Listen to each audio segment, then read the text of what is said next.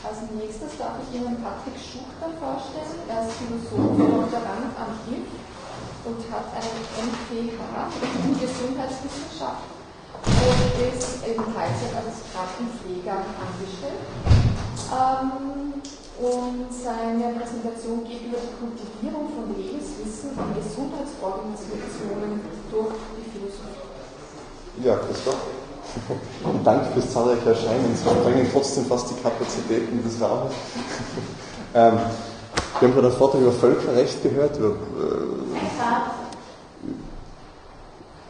Passt schon. Ist okay. Ähm, Sie müssen jetzt quasi die inneren Bilder wechseln von der globalen Gesellschaft weg, jetzt ins Krankenhaus, müssen Sie ein Krankenzimmer vorstellen ich möchte im folgenden Vortrag einige Überlegungen anstellen zur ethischen Kultur in Organisationen, die mit Gesundheit und Krankheit zu tun haben. Also denke ich einfach an die Station im Krankenhaus, an die Arbeit von Ärzten und Ärztinnen, von Krankenschwestern und Pflegern, an die Patienten und alles, was irgendwie in den Stationsbetrieb halt so gehört. Und ich möchte die Frage stellen, welchen möglichen Beitrag die Philosophie zur ethischen Kultur dort eben leisten kann. Im Kern möchte ich Beobachtung mit Ihnen teilen. Das ist die folgende. Auch wenn Medizin und Pflege oft diesen Charakter des Massenverwaltungsbetriebes haben, ist es doch so, dass irgendwo noch die Idee lebt in Praxis und Theorie von Medizin und Pflege, dass auch existenzielles Leid mit begleitet wird. Wenn nun, also über Versorgung hinaus besteht Medizin und Pflege auch in einem Fürsorgeaspekt.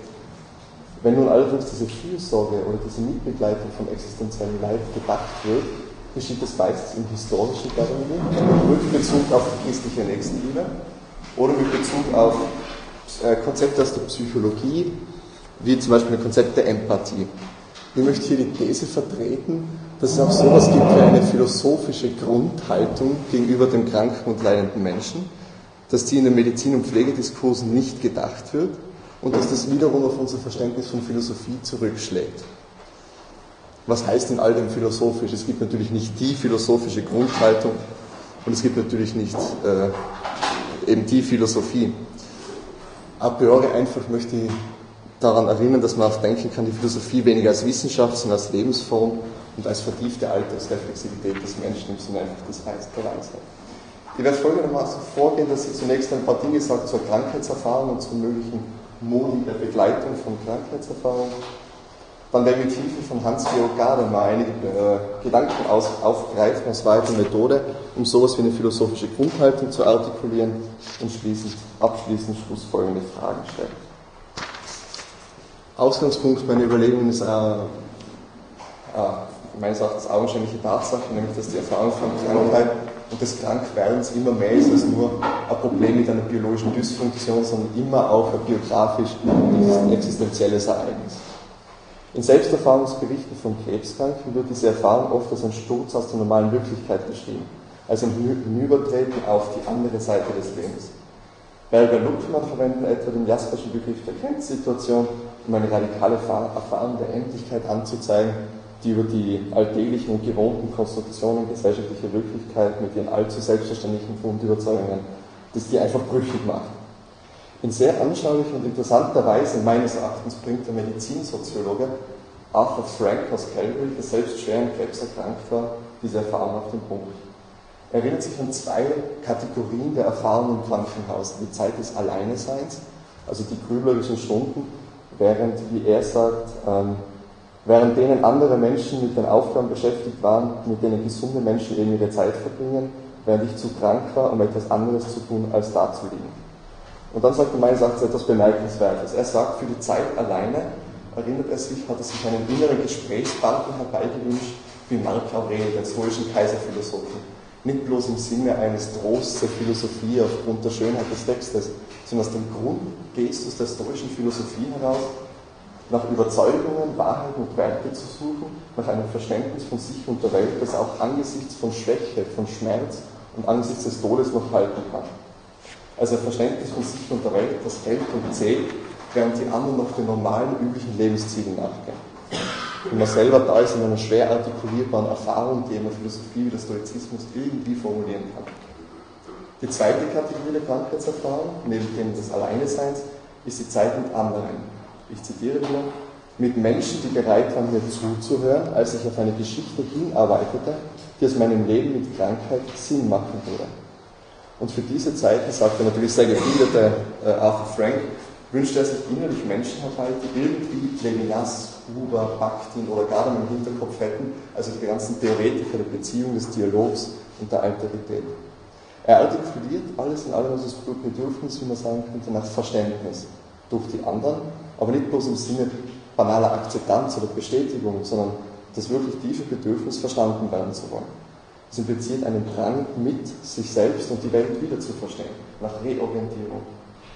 Indem die anderen der Erfahrung des Kranken Bedeutung beimessen und akzeptieren, dass auch der Hilflose etwas zu sagen hat, kann dieser durch das Erzählen aus seiner Lebensgeschichte mit diesem unsinnigen Leid, wie Frank sagt, eine Geschichte machen, die Sinn macht. Indem, also die Helfenden können helfen, wie die, wie die Pflegewissenschaftlerin Mike Brighton sagt, äh, die, das Leben über die Krankheit hinauszureden. Also das finde ich ein ganz schönes Bild, dieses Hinausreden, gerade wenn man liegt. Dabei geht es nicht nur ein psychologisches Problem zu lösen, weil es einem nicht gut geht, irgendwie die kognitiv-emotionale Erfahrung umzustrukturieren. Wie soll man auch das Problem der menschlichen Endlichkeit lösen, sondern es geht darum zu verstehen, was wahr und wertvoll ist, was hält und zählt in einer endlich konstruierten Welt. Die Situation, in die Krankheit gewaltsam verstoßen kann, hat nicht nur die Struktur eines bearbeitbaren durch professionelle Verrichtungen eventuell lösbaren Problems, sondern hat auch in der Wurzel die Struktur einer existenziellen Frage. Und meines Erachtens verdecken die gängigen Diskurse, die praxisnah das reflektieren, sehr und die Philosophie kann da halt Impulse leisten. Alles in allem ähm, bringt Frank ein Bild, das meines Erachtens ganz großartig ist. Er spricht von einem Dialogical Stoic, von dieser, dieser zweizeitigen Bedürfnishaftigkeit, von der er gesprochen hat. Also eine Art gesprächsfreudiger Historiker. Zitat, wenn der Mix aus Stoizismus und dialogischer Theorie auch ein philosophisches Oxymoron darstellt, so trifft dieser Mix die Erfahrung von jemandem, der in schwerer Krankheit lebt. Der theologische Stoiker ist meines Erachtens eine geniale geistesgeschichtliche Synthese, nicht geboren auf dem Reißbrett, um irgendwie Athen und Jerusalem, Levinas und Heidegger zu versöhnen, sondern geboren aus den klar gewordenen Erinnerungen eines Menschen über eine Zeit, zu der er nicht wusste, wie er lange noch leben würde. Weil eben dieses Bedürfnis nach Verständnis besteht, gibt es immer eine Spannung zwischen Versorgung und Fürsorge. Ich springe jetzt da ein bisschen aus Zeitgründen. Wichtig ist nur, dass die dominanten Denkfiguren im Medizin- und Pflegediskurs entweder den historischen Verweis haben auf, den, auf das Motiv des mitleidenden Gottes und daraus die Gründungsdiskurse für Pflegehandlungen und für, für Hospiz- und Krankenhausgründungen haben. Oder dass säkular-psychologische Konzepte gibt, etwa eine Gesprächsführung, Empathie und dergleichen. Und es fehlt da irgendwie ein philosophischer Input, der meines Erachtens gefragt ist. Und deswegen greife ich auf Gadamer zurück, um ein bisschen diese Vorstellungen zu konturieren. Um eine Vorstellung von einer philosophischen Grundhaltung zu entwickeln und auch die anderen Konzeptualisierungen einzuordnen, möchte ich auf einige wenige Seiten von Gadamers Wahrheit und Methode rekurrieren, wo die Struktur der hermeneutischen Erfahrung vergleicht mit der Ich-Du-Beziehung. Und der Punkt ist, dass die sich wahnsinnig gut übertragen lässt auf die, auf die klinische Beziehung zwischen Arzt und Patient bzw. Schwester-Patient. Und der Punkt ist, der zweite Punkt ist der, dass er drei Etappen, drei Stufen angibt und aus hermeneutischer Sicht kommen in der Literatur nur die zwei defizienten Stufen vor, während die dritte Stufe, die eigentlich hermeneutische Erfahrung, nicht reflektiert wird. Und, das, und die dritte Stufe wäre insofern die eigentlich philosophische Position, daher Gadamer die hermeneutische Erfahrungen nach, dem nach der Struktur von Frage-Antwort, wie sie im sokratisch-platonischen Dialog idealtypisch dargestellt ist, äh, strukturiert sieht. Und wenn man das jetzt mal gelten lässt als eine Urbild philosophischer Haltung, dann könnte man davon sprechen, dass es eine philosophische Haltung ist. Indem wir gedacht auf einen Philosophiekongress kommt von außen rückmelden, was sozusagen in der Welt draußen fehlt. Vielleicht interessiert es den einen oder anderen Philosophen, da gibt es ein Arbeitsfeld sozusagen. Ja, als erste Erfahrung spricht Gadamer ganz einfach äh, äh, eine Einstellung an, wo der einzelne Mensch zum Fall einer Regel wird. Er nennt das typisches Heraussehen, damit ist einfach der Blick der Statistik, der naturwissenschaftlichen Methodik gemeint, letztlich auch der bürokratischen Verwaltung. Ein Mensch ist dann kein Individuum, sondern in irgendeiner Hinsicht der Niere oder der Koronararterie oder, oder eines Selbstversorgedefizits ein Fall zu einer Regel, das im, im Stationsablauf einfach funktional bearbeitet wird. Dafür gibt es Standards und Apparaturen. Das ist auch die solide Grundlage eines Massenbetriebs, wie eine Klinik heute eben funktioniert. Also philosophisch nicht weiter interessant. Ein zweites Verhältnis zum Du, zum anderen Menschen, äh, findet gerade im historischen Bewusstsein. Da steht in der Methode der, die Darstellung und die Kritik gerade aus einer historischen Schule und der Hermeneutik gilt als im Hintergrund. Die Kernidee davon ist, dass es so etwas gibt, eine neutrale und objektive Erkenntnis vom Erleben geschichtlicher Individuen. Analog, also ich mache jetzt eine Analogie, Verhältnis zum Text aus der Hermeneutik zur klinischen Beziehung. Zunächst zum, zum Textverhältnis. Indem die historische Forscherin durch den hermeneutischen Zirkel von Text und Kontext, einzelne Informationen und gesamten Vorgriff äh, hindurchgeht, entsteht sowas wie ein objektives, ganzheitliches Bild einer Person oder einer Epoche, jedenfalls eine geschichtliche Individualität. Am Ende kann, das ist der Einfluss der romantischen Hermeneutik, sowas wie eine Einfühlung entstehen. Und ganz analog verschaffen sich ja auch Ärzte und Ärztinnen, äh, Pfleger und Schwestern auf einer Station ein Bild von einem Patienten. Und tatsächlich wird in der pflegewissenschaftlichen Literatur auf die Hermeneutik Diltheiß verwiesen, aber nie auf die Gadamersche, die typische Hermeneutik im 20. Jahrhundert. Gadamer selbst spricht in diesem Kontext von autoritären Formen von Fürsorge.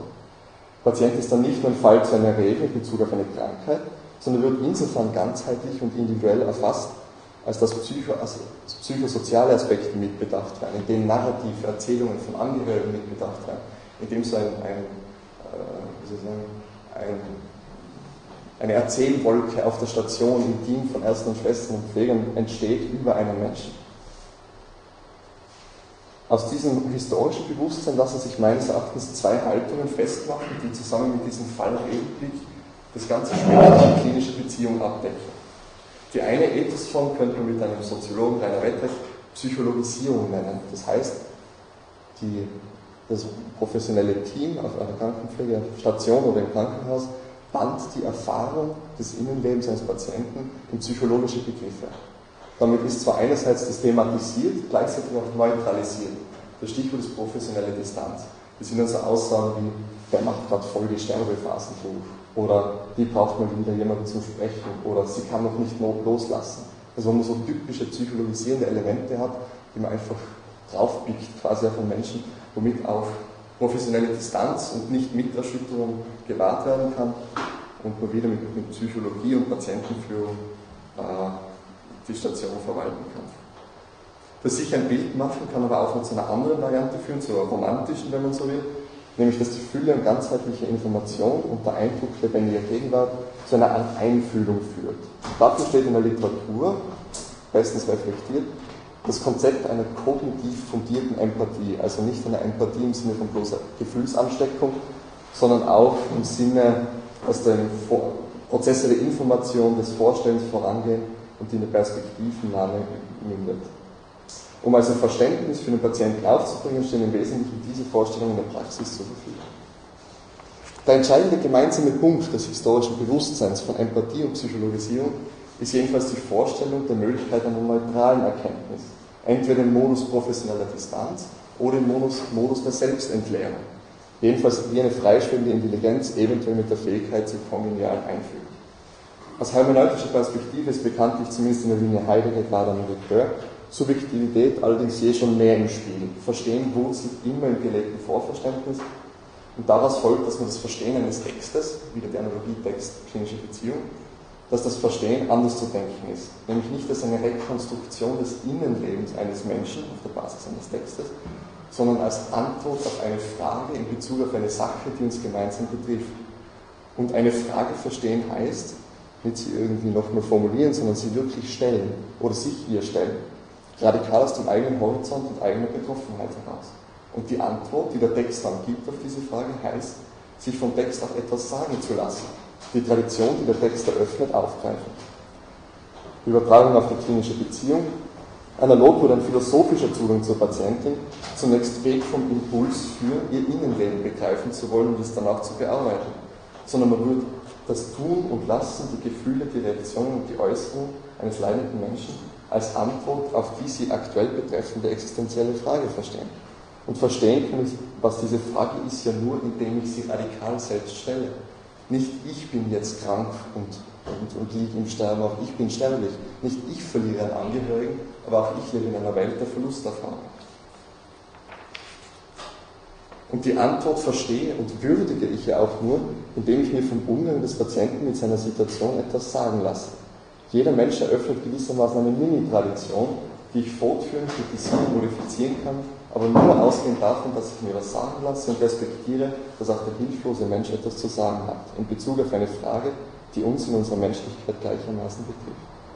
Ein altes Gleichnis sieht den Philosophen, es kommt von Epiktet, den Philosophen als Kundschafter, der Grenze überschreitet, ins feindliche Gebiet geht und sich Gefahr aussetzt, um mit lebenswichtigen Erkenntnissen zurückzukehren.